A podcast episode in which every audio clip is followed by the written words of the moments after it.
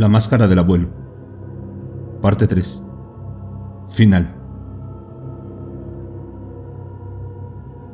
Me quedé en el sofá, paralizado.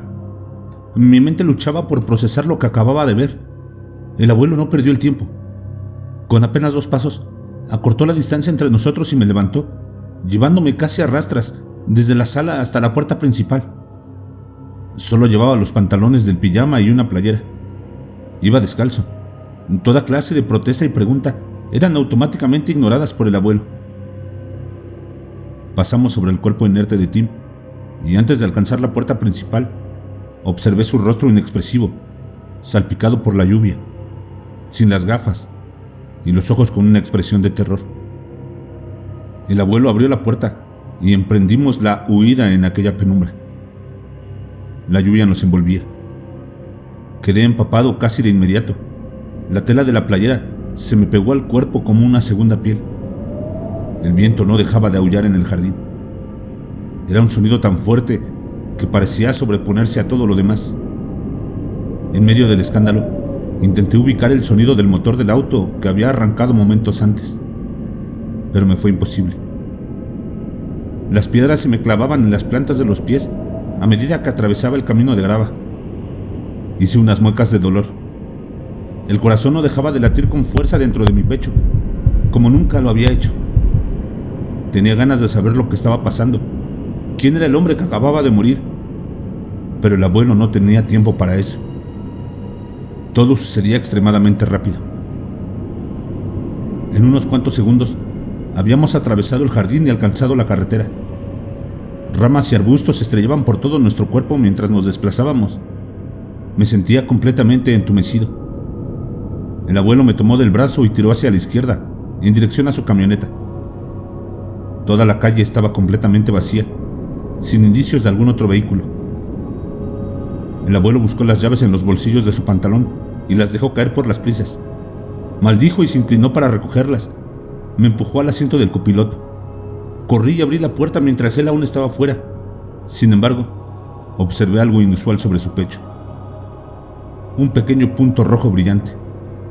¡Abuelo! Aunque me ignoró durante todo el recorrido, esta vez se percató del peligro. Quizá fue el tono con el que se lo advertí. Sin regresar a verme, se agachó casi por instinto, y una fracción de segundo después, un sonido agudo superaba el aullido del viento. El espejo retrovisor de la camioneta voló en mil pedazos. Maldición, dijo el abuelo con un grito ronco. Métete en la camioneta y agáchate. Rápidamente entré al auto y cerré la puerta. Me quedé en cunclillas. Instantes después, el abuelo también subía y metía las llaves en el encendido. El segundo disparo llegó cuando el motor arrancaba. Rompió la ventana trasera de la camioneta y salió por el parabrisas frente a nosotros. El abuelo sacó el freno de mano y metió los cambios cuando sonó el tercer disparo. Escuché el zumbido en la oscuridad, pero no nos alcanzó. El abuelo pisó a fondo el acelerador. La camioneta levantó una buena cantidad de polvo y empezábamos a ganar distancia, precisamente cuando el cuarto y último disparo se escuchó en la penumbra. El abuelo gritó. La camioneta se desplazó a la derecha por un instante, pero logró recuperar el curso. Volté a verlo mientras sostenía su hombro izquierdo con la mano al volante. Un torrente de sangre le escurría por el brazo. Abuelo, abuelo, ¿estás? Tranquilo, respondió con los dientes entreabiertos sin mirarme. Solo mantén la maldita cabeza abajo. Conducimos en silencio. Un par de ocasiones abrí la boca para hacerle una pregunta, pero no encontré las palabras adecuadas. De vez en cuando lo observaba y cada vez que lo hacía parecía empeorar. El arrugado rostro del abuelo se puso pálido. La manga entera de su camisa se había teñido de rojo. Su mano también estaba cubierta de sangre. Conducía a toda velocidad, con los enormes ojos azules descifrando aquellos caminos de terracería. No hablaba ni me miraba. Yo me sentía terrible. El cuerpo entero me temblaba. La camioneta llevaba la calefacción encendida al máximo. Sin embargo, no ayudaba mucho. Mi piel estaba completamente mojada y helada. Tenía fiebre. Mis dientes chasquearon y no encontraba forma de calentarme un poco. Finalmente, Después de hora y media de camino tuve que hablar. Abuelo, ¿a dónde vamos? Ni siquiera movió la cabeza. Mantuvo la mirada fija en el camino y cuando creía que no respondería, escupió solo dos palabras. La cabaña. Pero, ¿vas a estar bien? ¿Necesitas? Me detuve antes de decir, ir al hospital. Obviamente no podíamos ir a un hospital. El abuelo había recibido un disparo en el brazo, justo después de matar a un sujeto con sus propias manos. Ir al hospital por una herida de bala significaba que la policía investigaría. Era el último sitio a donde podía ir. Sin verme, el abuelo hizo una mueca y asintió con la cabeza. Una sola vez. Mantuve los ojos en él antes de hacer la última pregunta. Abuelo, ¿no podrías cambiar? Si vienen tras nosotros, ¿no podrías asumir tu otra forma? El abuelo parpadeó brevemente. Mantuvo la mirada fija en el camino. Murmuró solo dos palabras, las mismas que había dicho antes, aunque esta vez en voz baja. La cabaña. Ayudé al abuelo a llegar a la entrada. El peso de su enorme cuerpo, totalmente desplomado sobre el mío, parecía imposible de superar. Cuando lo saqué de la camioneta casi lo dejo caer, pero juntos logramos que se mantuviera de pie. La puerta de la camioneta quedó abierta y no volví para cerrarla. La lluvia seguía cayendo con furia a nuestro alrededor. Se había convertido en un chubasco. Entrecerré los ojos mientras el agua helada bajaba por mi rostro. El cabello se me había pegado a la frente en grandes mechones húmedos. Me sentía completamente agotado, como si estuviera a punto de colapsar. De alguna forma logré seguir adelante. La temblorosa mano del abuelo demoró mucho más en abrir la puerta de la cabaña que la camioneta. No podía acertar a la cerradura. Sin embargo, al final logró introducir la llave y entramos. Cerré la entrada de un portazo y encendí la luz. Nos paramos en la desordenada sala del abuelo. La cabaña tenía una disposición similar a mi casa. Una puerta principal que daba directamente a la sala, con otras dos puertas que llevaban a otras áreas de la vivienda. Al otro extremo se encontraba una cocina pequeña. Al salir por la puerta trasera encontrabas un jardín. A la izquierda, una puerta que llevaba al corredor, un baño y dos habitaciones. La sala estaba polvorienta y con pocos muebles. Solamente un viejo sofá. Un televisor todavía más anticuado y una pequeña ventana. Eso era todo. Abuelo, ¿quieres recostarte? ¿Te llevo a la habitación? Negó con la cabeza. Sus labios estaban cerrados con fuerza. Al observarlo, una sensación de hundimiento me llenó el estómago. No se veía nada bien. Su rostro era casi totalmente blanco, como si hubieran drenado toda su sangre. Pensé que tal vez así era. La manga de su camisa estaba totalmente roja, al igual que la mano que había utilizado para tapar la herida. Me sentí todavía más enfermo. Mientras lo observaba, el abuelo se tambaleó y se tiró pesadamente en el sofá. Levantó su mano útil, buscando el primer botón de la camisa. Ayúdame, gruñó. Debo quitarme esto. Las palabras del abuelo eran firmes, como si cada sílaba fuera una lucha. Me apuré a desabotonarle la camisa. El entumecimiento de mis manos provocaba que trabajara despacio, pero al final lo conseguí. Una vez hecho, el abuelo me hizo a un lado. Luchó por quitarse la camisa. Su rostro iba entre una mueca de dolor y otra. El ancho torso del abuelo estaba cubierto de un vello blanco y grueso. Primero liberó su brazo derecho, dejando la parte más complicada al final. Al retirarse la manga de la herida, soltó un grito de dolor. Después arrojó la camisa al suelo y abrió muy bien los ojos. Me observó fijamente. No te asustes, Exprimió aquellas palabras mientras apretaba los dientes. Mis ojos iban de su rostro a la herida en su brazo izquierdo cubierto de sangre. No te lastimaré. Iba a responderle, pero antes el abuelo emitió un gemido gutural. Su respiración se fue haciendo rápida y profunda, metiendo litros y litros de aire a sus pulmones. Entrecerró los ojos y luego los volvió a abrir. emitió otro gemido más fuerte, apretando los dientes con más fuerza. Cuando el sonido aminoró, escuché algo afuera. Autos. Eran dos autos. El ruido de los motores se disimulaba entre el viento y la lluvia, pero no del todo. Las revoluciones de la máquina contrastaban con la atmósfera de esa noche. El terror se fue avivando como un incendio en mi pecho. Quedé petrificado, observando al abuelo desde la pequeña ventana en la sala. Él me devolvió una mirada oscura. Instantes después, los neumáticos de los autos hacían un escándalo mientras se desplazaban a la grava. Abuelo, están aquí. No me escuchó. Era incapaz de hacerlo. Su rostro no expresaba otra cosa que agonía. La frente se le cubrió de venas gruesas y los ojos quedaron completamente en blanco. El torso y brazos empezaron a exhibir unos músculos poderosos. Abuelo.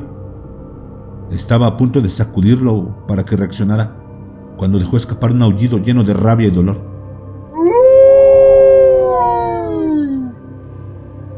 De repente, su cuerpo se hundió en el sofá. Empezó a jadear con rapidez. Sus ojos azules volvieron a su sitio y se encontraron con los míos. No, no puedo hacerlo, dijo mientras se esforzaba por respirar. Las venas ya no estaban en su frente y ahora estaba más pálido que nunca. Maldita bala. Abuelo, están aquí. Lo miré directamente a la cara. Distinguí el pánico en mi propia voz. El abuelo también lo notó. Sus ojos se abrieron un poco y se dirigieron a la puerta principal. Un instante después, apareció un agujero sobre la puerta. Me tiré al piso cubriéndome la cabeza. Mis oídos parecían estallar tras un estruendo que llenó por completo la sala. El agujero en la puerta del abuelo era del tamaño de un plato. Desde el suelo podía ver el acerrín suspendido en el aire, flotando a contraluz con momotas de polvo. La puerta se abrió hacia adentro a causa del viento, estrellándose contra la pared. Del otro lado, no había nada más que obscuridad. La adrenalina recorría mi cuerpo como un veneno y el corazón hacía eco en mis oídos. Me incorporé sobre mis manos y rodillas, levanté la cabeza y busqué al abuelo. Se había puesto de pie. La palidez en su rostro era aún más acentuada, pero el azul de sus ojos parecía intenso, alerta, estaba en cunclillas junto al sofá, con el cuerpo totalmente preparado. Sus músculos estaban tensos como cuerdas. Sin quitar la vista ni un solo instante de la puerta principal, se desplazó agachado por la sala. Apenas se hacía ruido al caminar. Llegó hasta la otra pared, justo a la izquierda de la puerta abierta, y se volteó para apoyarse contra ella. Su mirada se encontró con la mía. Mediante un gesto con las manos me indicó que retrocediera me arrastré hacia atrás por el piso, hasta que topé con uno de los lados del sofá, parcialmente oculto a la vista. Al asomarme por uno de los costados, todavía lograba ver al abuelo y la puerta principal abierta. El abuelo volvió a gesticular con la mano y me pidió que retrocediera aún más. Pero antes de que pudiera hacerlo, un hombre irrumpió en la entrada.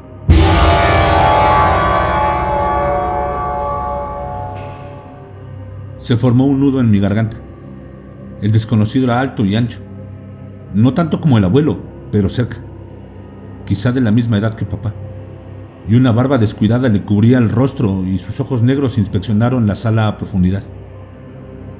En sus manos portaba una escopeta. El hombre dio un paso hacia la sala y sucedieron dos cosas a la vez. La primera fue que sus ojos se encontraron con los míos. Lo observé ensancharse un poco tensar los brazos y llevar el cañón de la escopeta justo en mi dirección.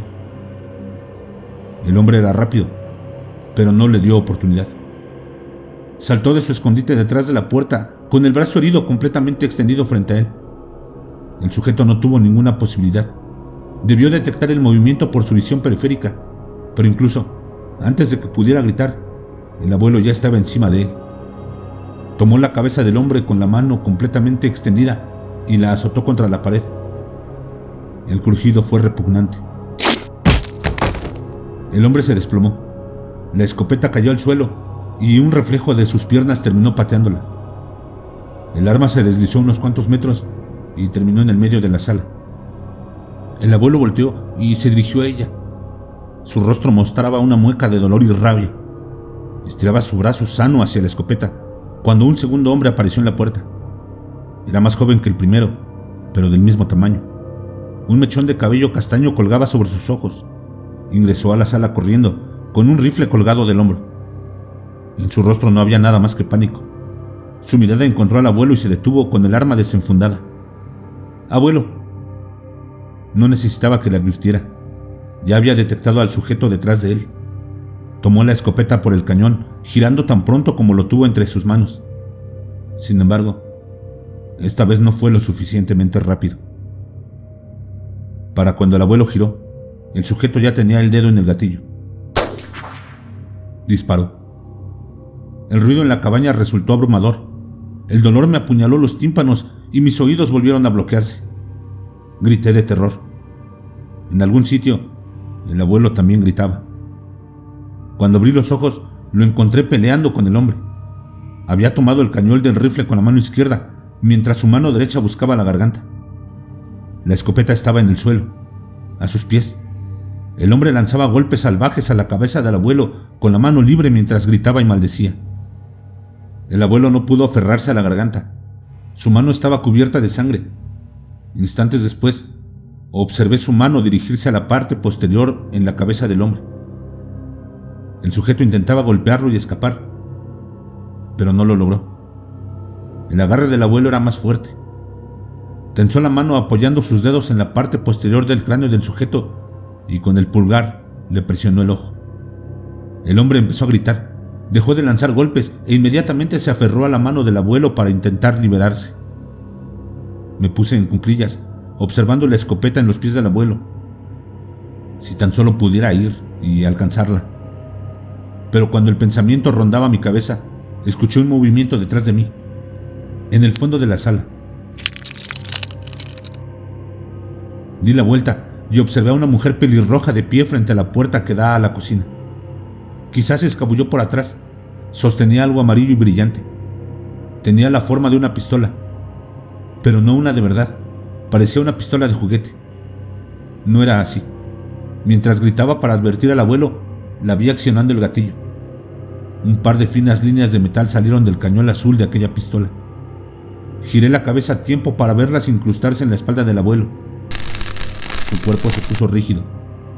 Soltó el cañón del rifle. El sujeto con el que había estado peleando se apartó de él, balanceando el arma hacia arriba. La culata se estrelló contra el mentón del abuelo. Se tambaleó hacia atrás y giró, casi en cámara lenta. También observé que la región izquierda de su cadera sangraba, seguramente del sitio donde entró la bala del rifle. La agonía se estaba estancando en su rostro. Después, cayó al suelo. Su cuerpo sufrió varios espasmos y después se quedó quieto. Sus ojos azules se cerraron. Grité. Antes de siquiera pensarlo, empecé a dirigirme hacia el sujeto. Mi mente estaba nublada por la ira y el terror. No había plan de acción. Los ojos del asesino se levantaron con mi grito. Observé cuando me apuntó con el rifle, buscando en la bolsa de su camisa una bala. El cañón del arma me apuntaba. Un calor intenso impulsó mi cuerpo. El sujeto empezó a recargar el rifle y me tensé, listo para saltar sobre él. No, Jim, recuerda lo que hemos venido. Su voz era suave y serena. No se dirigía a mí, pero el sonido me hizo dudar. Jim también dudó. Regresó a verla. La sangre empezaba a escurrir de su ojo hinchado. Seguí su mirada y observé a la mujer moviéndose hacia mí, con una sonrisa en el rostro. La sociedad del silencio pagará más si lo entregamos vivo. La mujer desenfondó un cuchillo largo y plateado. La hoja era iluminada por la luz en el techo. El mango era liso, de un tono marrón brillante. Lo balanceó frente a mí mientras la sonrisa en su rostro se convertía en una mueca de disgusto. No nos darás ningún problema, ¿verdad, jovencito? Regresé a ver a Jim, que me apuntaba con el arma. Mi pecho se llenó de pánico y miedo. Había perdido cualquier oportunidad. La distracción de la mujer le dio tiempo para recargar el rifle y apuntarme. Si llegaba a saltar sobre él, jamás lo hubiera alcanzado. La pelirroja rodeó el sofá. Se detuvo a unos metros de distancia. Aún tenía esa sonrisa en el rostro, pero pude distinguir algo más. Una mezcla entre odio y asco. Uno de los lados de su boca se arcaba mientras hablaba. No intentes nada estúpido. No quieres terminar como el abuelo, ¿verdad? Avanzó un poco más, irguiendo el cuchillo frente a ella. Y entonces su cara cambió. Se quedó quieta. Ladeó la cabeza hacia un costado, como si quisiera escuchar algo. La sonrisa en su rostro ya no parecía tan segura. Instantes después, supe la razón. También lo escuché. Era distante, casi apagado por el viento y la lluvia, pero se iba haciendo cada vez más nítido, más fuerte y próximo con cada segundo que pasaba. Era un crujido constante y rítmico.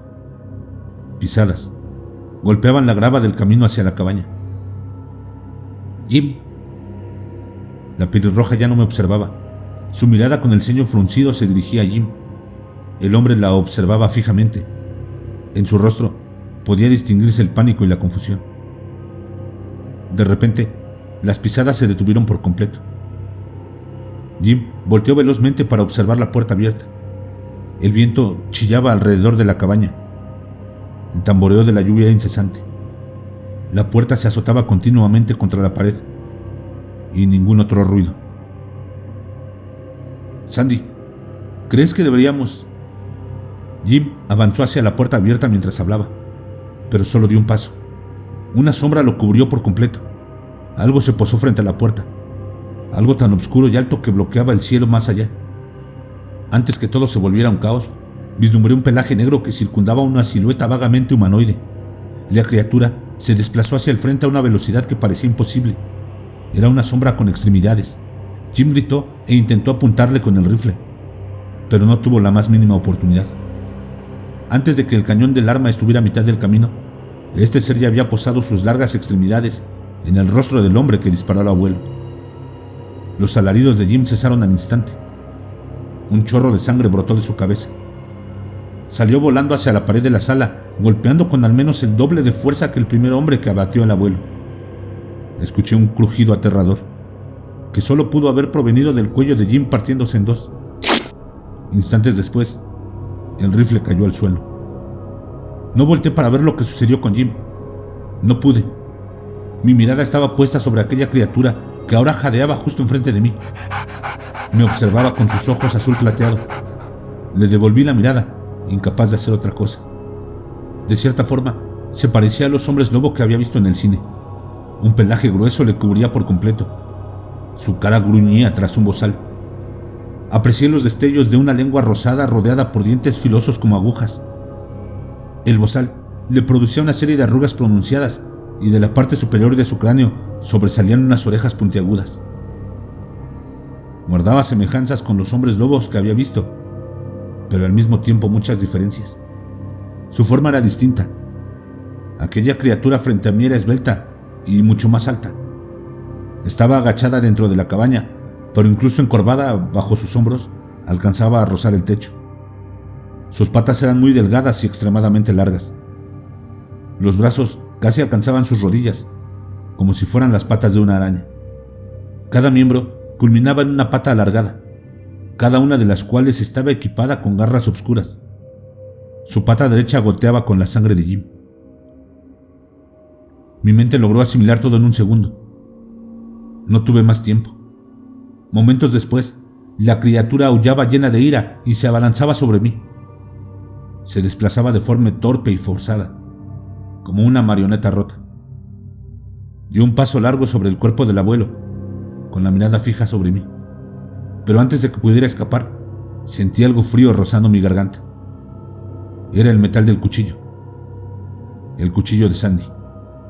Se había arrastrado atrás de mí mientras observaba a la criatura matar a su compañero, y ahora respiraba justo sobre mi oído.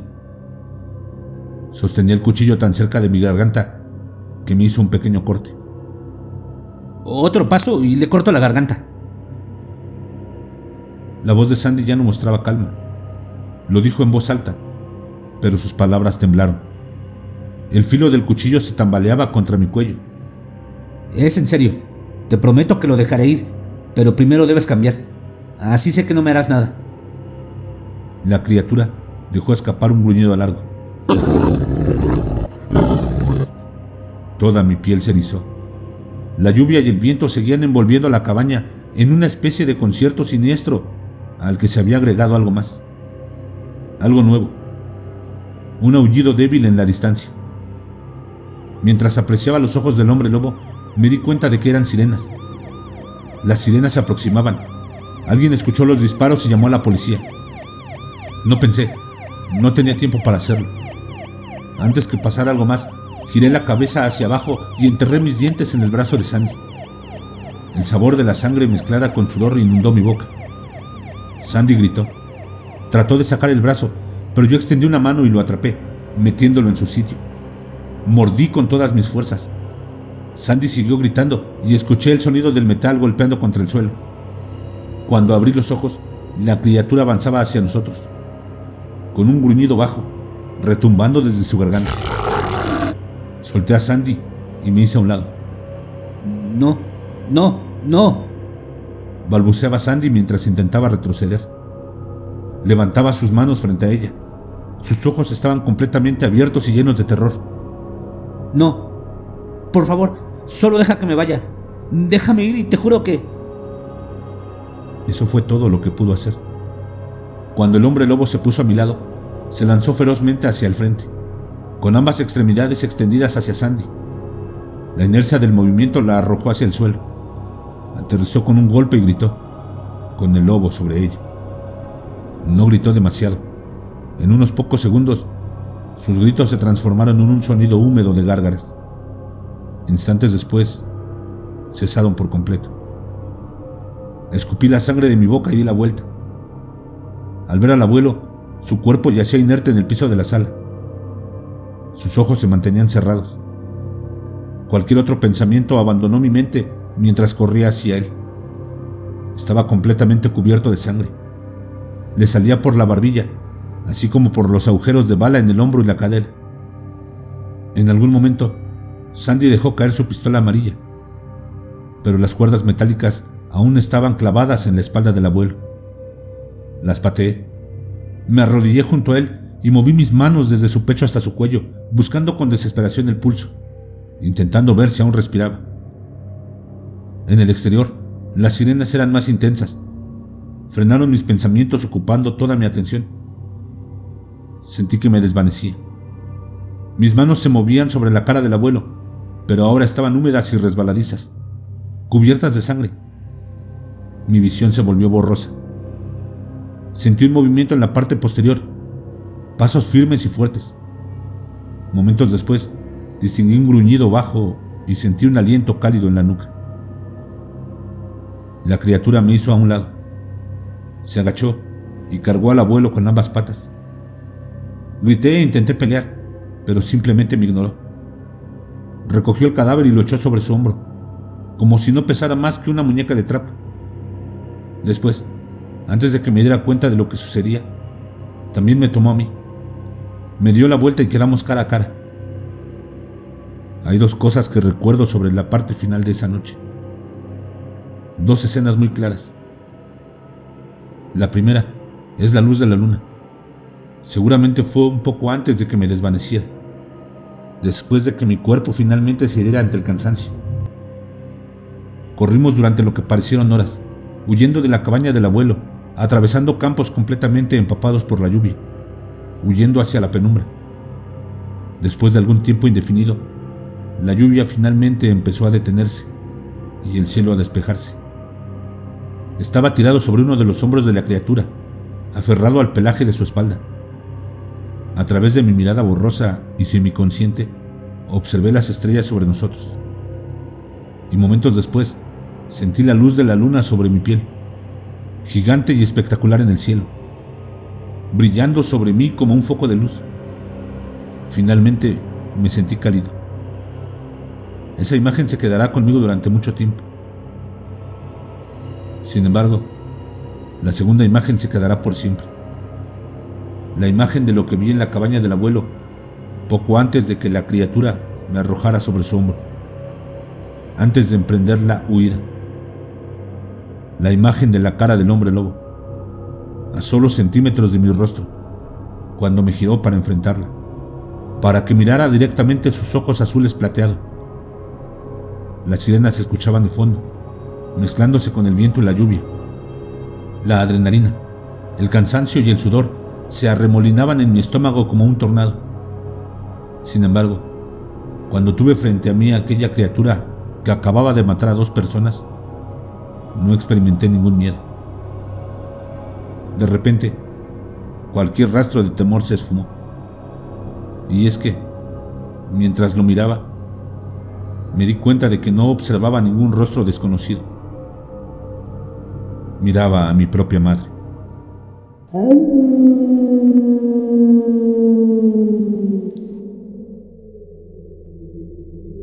Muchas gracias si has llegado al final del episodio. Espero que te haya gustado esta serie de relatos, muy peculiares, hay que decirlo. Quiero agradecer a Cuéntame tu historia de terror oficial por permitirme relatar esta estupenda historia. De igual forma, estoy ansioso por leerte. Mándame tus historias, tus opiniones y tus puntos de vista al correo electrónico o búscame en las redes sociales. Estoy en Facebook, Instagram, Twitter y TikTok como Más Terror MX. Si el video te ha gustado, por favor, regálanos un like, suscríbete y activa las notificaciones para que no te pierdas ninguna de nuestras narraciones.